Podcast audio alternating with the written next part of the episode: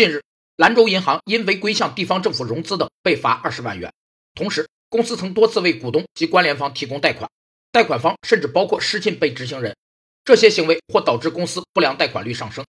以金融机构为主导，以货币市场为基础，主要表现为商业银行等金融机构对非金融机构的法人、自然人和其他社会组织吸收存款、发放贷款的关系，被称为间接金融关系。有三类间接金融关系：一是金融机构与非金融机构、自然人之间因存款、储蓄行为而产生的存款关系和储蓄关系；